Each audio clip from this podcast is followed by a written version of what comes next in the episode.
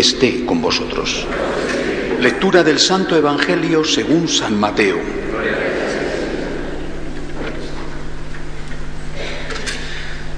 En aquel tiempo se retiraron los fariseos y llegaron a un acuerdo para comprometer a Jesús con una pregunta. Le enviaron unos discípulos con unos partidarios de Herodes y le dijeron, Maestro, sabemos que eres sincero y que enseñas el camino de Dios conforme a la verdad, sin que te importe nadie, ¿por qué no miras lo que la gente sea? Dinos, pues, ¿qué opinas? ¿Es lícito pagar impuesto al César o no? Comprendiendo su mala voluntad, les dijo Jesús, hipócritas, ¿por qué me tentáis? Enseñadme la moneda de ese impuesto. Le presentaron un denario. Él les preguntó, ¿de quién son esta cara y esta inscripción? Le respondieron, del César. Entonces les replicó, pues pagarle al César lo que es del César y a Dios lo que es de Dios. Palabra del Señor.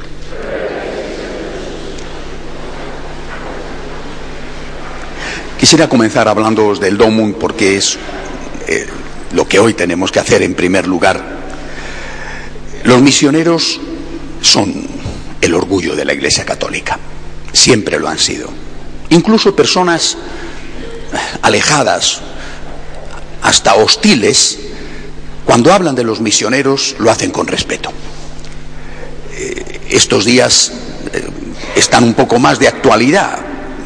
Los dos hermanos de San Juan de Dios que han muerto aquí en España, pero procediendo de, Liberia, donde estaban trabajando con los enfermos de ébola, eh, han, puesto de manifiesto lo que todos sabemos, pero a veces un acontecimiento así trágico sirve para que nos fijemos o para que algunos se fijen en ello, ¿no? También ha muerto allí, eh, que yo sepa, al menos una religiosa, como no era española, no la trajeron, pero del mismo modo es una, no solamente una heroína, sino hay que decir que es una mártir, una mártir de la caridad. Y otros. Es decir, esta circunstancia terrible, eh, de la cual no sé si escaparemos o no a nivel global, porque la cosa no es fácil, eh, pone de manifiesto este trabajo heroico. Eh, pero esto es un caso, y así podemos hablar de tantos, ¿verdad?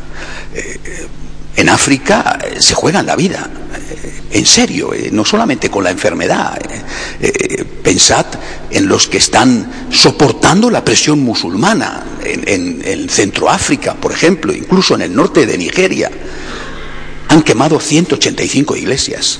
190.000 personas han tenido que emigrar, huir. Hay 190.000 desplazados solo en el norte de Nigeria. Y si miramos hacia otras partes del mundo es aterrador. La semana pasada leía el testimonio de un, eh, un católico sirio, de Siria, que hablaba de que a su hermano sacerdote, cuando le atraparon los musulmanes, lo descuartizaron vivo. Eh, eh, los, testimonios de las matanzas a, católicos, no solamente a sacerdotes o a monjas, en Siria y en Irak, son estremecedores de una crueldad como no se había visto quizá desde, desde tiempos muy remotos. Eh, claro, esta persecución no afecta solamente a los católicos o solamente a los cristianos, eh, eh, pero esto es una realidad que nos toca de cerca. Por eso creo que este año el Domum tiene unas connotaciones especiales y que a todos nosotros tiene que interpelarnos profundamente lo que están pasando estos hombres y estas mujeres, la mayoría de ellos sacerdotes religiosos, religiosas, pero también laicos, por ser testigos de Cristo en estas condiciones que uno no podía ni pensar que todavía fueran reales en el siglo XXI. Eh, así que eh, me parece que, que, este año, de una forma especial, tenemos que sentirnos interpelados por la valentía, la heroicidad hasta el martirio de estas personas y hoy, al menos hoy, todos los días, al menos hoy, apoyarlas con nuestra oración y con nuestra limosna. Lo que para nosotros es muy poco, para ellos es muchísimo. no, no, hace mucho escuchaba, hace una semana, escuchaba una entrevista que hacían en la radio a un misionero que está, no recuerdo muy bien, no era en Liberia, quizá era en Sierra Leona, un español que está allí trabajando no propiamente con enfermos de, de ébola, pero también con enfermos, y decía, ustedes hablan de condiciones higiénicas cuando llega un enfermo eh, de ébola aquí a España, a Estados Unidos, ¿no? estos trajes especiales y espaciales, ¿no? Bueno, dice, nosotros tenemos que atender a un montón de enfermos y nu nuestra única condición de higiene es un cubo de plástico para hacer la limpieza para todos. Es decir, eh, eh, el precio de un café aquí es, es, salvar una vida allí. Y, repito, creo que este año siempre, pero este año de una forma especial, tenemos los testimonios tan impactantes que cometeríamos un gravísimo pecado si no fuéramos generosos en ayudarles a ellos. Lo necesitan de verdad. Y a través de ellos lo necesitan millones de personas. Muchas veces somos los únicos que podemos socorrerles porque los demás se desentienden o ayudan a otras cosas. Si se dedicara una pequeñísima parte del dinero que se dedica, por ejemplo, al aborto, acabaríamos con el hambre en el mundo y acabaríamos con las plagas eh, de enfermedades que azotan y matan a cientos de miles de personas. Ojalá se dedicara a la investigación de la vacuna contra la malaria lo que se dedica a otras cosas. Por no decir lo que se gasta, por ejemplo, en comida para las mascotas. Eh, eh, hemos olvidado a, millones de personas que son hermanos nuestros y que están viviendo a no muchos kilómetros, a veces cruzando simplemente el estrecho de Gibraltar. Y esto, repito, los misioneros nos ayudan a tenerlo presente. Segunda cuestión, recordar que los misioneros no son miembros de una ONG, ellos son ante todo evangelizadores. Claro, para evangelizar, como es natural, tienen que hablar con personas vivas y por lo tanto primero tienen que alimentarlas y, curar su cuerpo, porque si no, ¿cómo van a hablarles de Dios si se han muerto? ¿Eh? Eh, es decir, eh, los misioneros hacen una labor muy compleja y a veces muy peligrosa. Tienen que sostener el cuerpo para cuidar el alma. Si se le mueren de hambre, ¿cómo van a hablarles de Dios? Pero a la vez no son solamente activistas sociales, muy meritorios, ¿eh? y miembros de ONGs que son muy meritorios y, y, muy aplaudibles, pero ellos son más. Es decir, ellos van a cuidar el cuerpo y el alma. No van a construir pozos para que haya unos cultivos eh, que den mejor nivel de vida. No van a abrir escuelas, no van a abrir hospitales, no van a abrir carreteras, que todo eso lo hacen. Van a cuidar el alma y para cuidar el alma tienen que empezar por cuidar el cuerpo, porque si no, ¿qué alma van a cuidar si se les han muerto de hambre? Pero no hay que olvidar que el misionero, y eso lo saben ellos perfectamente, o al menos la inmensa mayoría de ellos, son ante todo evangelizadores. Y por esa evangelización muchas veces se encuentran también perseguidos.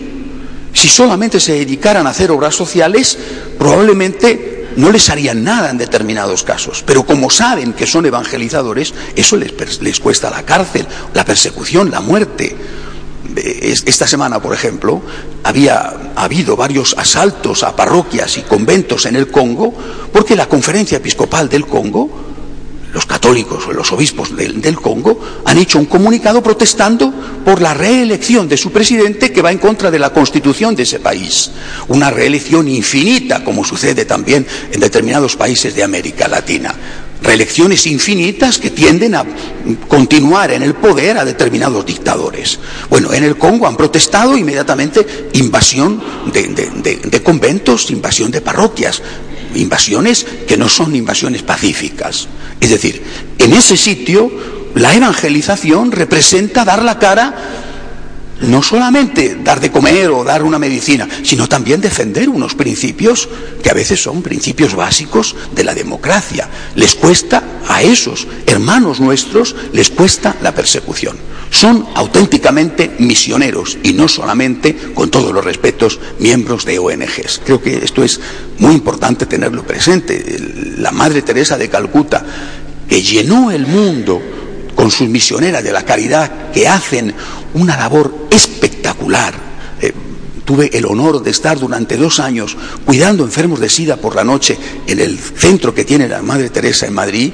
Eh, eh, son y la Madre Teresa lo decía continuamente, son ante todo monjas, ante todo monjas, no son trabajadoras sociales, sin que eso sea un desprecio a las trabajadoras sociales, pero ellas son ante todo monjas, es decir, ante todo tienen que transmitir el mensaje de Jesucristo.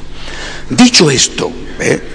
en honor de, de, este orgullo que tenemos los católicos por los misioneros y en defensa de ellos, tenemos que también plantearnos, ¿y nosotros qué? ¿Verdad? Si no lo hacemos, eh, cometemos un grave pecado de omisión. Porque si pensamos que la misión está en África o que está en Asia y no nos damos cuenta de que la misión está también aquí en casa, eh, estamos ignorando la realidad. Hoy en día hay más vitalidad con todos sus problemas, ¿eh? que los tienen, bueno, y con todos sus puntos negros que los tienen, pero hoy en día hay más vitalidad en África entre nosotros, y eso que entre nosotros no está la cosa tan mal como en otros sitios. Mm, nunca olvidaré la, experiencia de, mi estancia en Camerún y la asistencia a la Santa Misa en Camerún. Es espectacular esa devoción y esa fe, es espectacular. Qué bellísima su liturgia, totalmente inculturada, metida en su cultura, pero sin que eso sea un, desprecio al, auténtico rito católico. Ejemplo en muchos aspectos, repito, también tienen sus puntos oscuros que conocemos y ellos los conocen. ¿eh? O sea, no, no, vamos a idealizar nada porque en todos los sitios hay problemas, pero tiene una, una vitalidad que nosotros en muchos aspectos hemos perdido. Por eso tenemos que preguntarnos, ¿qué tengo que hacer yo aquí para ser misionero. Porque es mi deber serlo también aquí. Es mi deber ayudarles a ellos con la economía y con la oración. Pero es mi deber decir, ¿y yo qué? ¿Y yo qué? Y tenemos que hacerlo, muchas veces os lo he dicho, en la vida hay siempre tres círculos. El primero el alma. El primero el alma. Es decir, tú tienes que estar en comunión con Jesús, que es el misionero. Cuanta más vida de oración, Cuanta más vida sacramental tengas, más vitalidad. El problema verdadero para la misión aquí y allí es la falta de unión con Cristo. Si tienes un espíritu apagado, si no rezas, si no comulgas, si no te confiesas, delante de los problemas te vas a venir abajo. Y la misión allí y aquí inevitablemente son problemas. Nosotros no nos enfrentamos con, con, serpientes peligrosas o con leones, tampoco con pelotones de fusilamiento, ni con musulmanes que cortan cabezas. Nosotros nos enfrentamos con la burla, nosotros nos enfrentamos con el menosprecio, incluso alguno, quizá algún ginecólogo católico, se puede enfrentar con el riesgo de perder su trabajo por no querer abortar. No es aquello, pero es algo. Si tú no empiezas por estar fuerte en tu fe, en tu relación con el Señor, no tienes la capacidad de enfrentarte con tus problemas. Ese es el primer círculo, tu alma. Segundo, tu familia. Yo tengo la impresión, puedo estar equivocado, a lo mejor soy muy ingenuo y optimista, pero tengo la impresión de que hoy, entre vosotros, eh, y no solo entre vosotros, sí que hay una preocupación por la transmisión familiar de la fe. Quizá no la ha habido en los años pasados, pero hoy los padres católicos, en general, eh, viven esa preocupación e intentan que sus hijos sean educados en su fe para evitar que muy pronto sea demasiado tarde eh, y para evitar que muy pronto el mundo los devore. Otra cosa es que se logre el resultado buscado, pero creo que la preocupación existe. Aún así, hay que estar pendiente de esto la transmisión de la fe en la familia es la primera obligación de un padre o de una madre católico. El día de tu muerte, si tienes hijos, si has tenido hijos, Dios no te va a juzgar solo por tu alma, te va a juzgar también por el alma de tus hijos. Naturalmente que ellos tendrán su parte, ellos tendrán su palabra, su última palabra, pero a ti Dios te va a preguntar, ¿has hecho todo lo que has podido? No te va a pedir resultados, porque dependerá de ellos, pero te va a pedir esfuerzos. ¿Has hecho todo lo que has podido por educar a tus hijos en la fe? ¿Has hecho todo lo que has podido por transmitirles lo que a ti te transmitieron tus padres? ¿Has hecho todo lo que has podido incluso moviéndote de un lado a otro para encontrar una parroquia donde no se aburran, llevándoles a una buena catequesis, pagando un poco más por ir a un colegio de verdad, no solo teóricamente, sino de verdad católico. ¿Has hecho lo que has podido? Bien, el resultado es el que ha sido, de acuerdo, pero tú tienes que tener la conciencia tranquila de que de verdad has hecho todo lo que has podido. Por tanto, ese segundo círculo creo que hoy estamos mejor que antes y que la mayoría lo toma en serio, ¿eh? la mayoría de los padres católicos. Hay siempre que tenerlo muy presente. Y luego hay un tercer círculo, la sociedad. Y yo creo que aquí nos viene bien recordar el Evangelio de hoy, ¿eh? cuando Jesús dice, dadle a Dios lo que es de Dios y al César lo que es del César. Bueno, es decir, eh, nosotros vivimos en medio de un mundo que se ha vuelto profundamente relativista y hostil ignorarlo es un suicidio. ¿eh? Es decir, los padres o los abuelos, para educar en la fe, hoy tenéis que hacer frente a una educación que viene de fuera y que entra a través de los medios de comunicación, a través de los compañeros del colegio. Es decir, no solo a través de los profesores del colegio, que a veces puede ocurrir, pero a través de los compañeros. Muchas veces vuestros hijos o vuestros nietos son una minoría en clase incluso en un colegio católico, cuando dicen que van a misa. ¿Cuántas veces si el profesor preguntara, levantaría la mano uno o dos en una clase de 30 o de 40?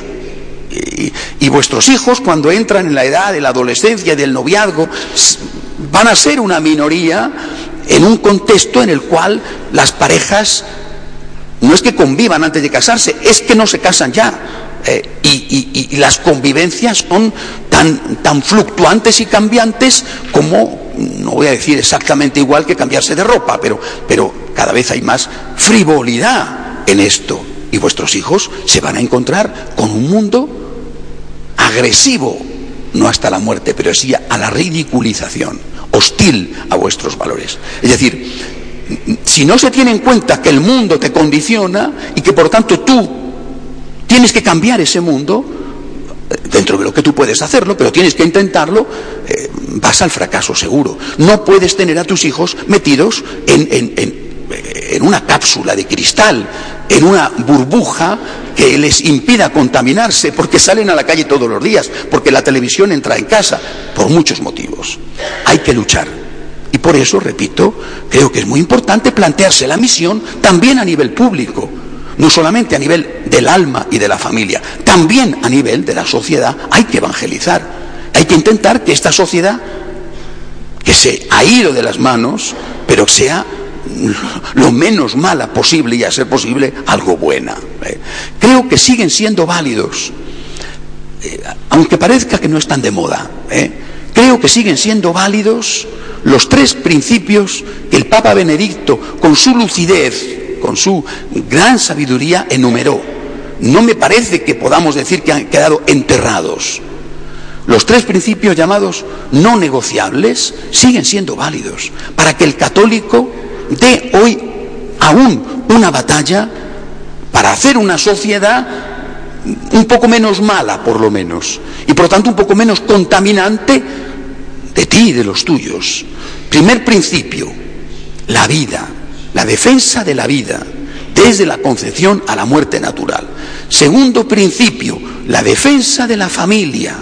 La defensa de la familia entendida como la unión de un hombre y de una mujer.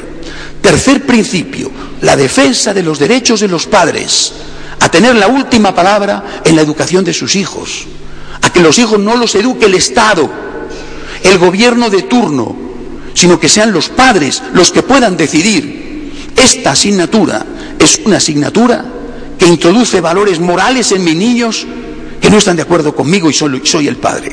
Los padres tienen la última palabra en la educación de sus hijos. Estos tres principios innegociables que sabiamente enumeró el Papa Benedicto tienen que seguir siendo defendidos. Cuando nosotros decimos, la gente usa la frase y no sabe lo que dice, dad a Dios lo que es de Dios y al César lo que es del César, Estamos diciendo que hay cosas que son de Dios. Estas, estas. La vida, la familia y los derechos de los padres. Esto es de Dios. Del César serán otras cosas. Nosotros no vamos a decir qué hay que hacer si eh, los tipos económicos están al cero, al menos uno o al uno. hay cosas en las cuales no podemos intervenir, son opinables.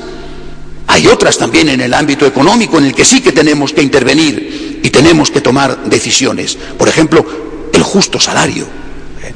Pero hay muchísimas cosas en las que nosotros no intervenimos, pero en las esenciales, en estas innegociables, sí, estas son de Dios. Eh, quisiera terminar recordándoos una frase de Calderón de la Barca eh, en, el alcalde de Zalamea. Cuando le preguntan a los del pueblo quién ha sido, quién mató al comendador, contestan al rey, al rey, es decir, hoy al gobierno, al Estado, ¿verdad? Eh, al partido, bueno, al rey la hacienda y la vida se han de dar. Pero el honor es patrimonio del alma y el alma solo es de Dios. Un católico ha aprendido desde niño desde que vienen con la mamá y el papá, desde que vienen a la catequesis, ha aprendido una cosa. Nos arrodillamos ante el sagrario. Ante el sagrario nos arrodillamos. Y solo nos arrodillamos ante el sagrario. Ante nadie más nos arrodillamos. Esto es un católico. Al rey, al gobierno, al partido político con el que simpatizas, la hacienda, anda que no le damos la hacienda, ¿eh? y la vida, si hiciera falta, se han de dar pero el honor es patrimonio del alma y el alma solo es de Dios. Nosotros tenemos que ser misioneros. ¿A qué? Ayudar a los misioneros de allí con mucha generosidad y con nuestra oración. Tenemos que ser misioneros. ¿A qué? En el alma preparada, la familia estando pendientes al máximo para evangelizar a los nuestros y darles el mayor de los tesoros, la luz de la fe.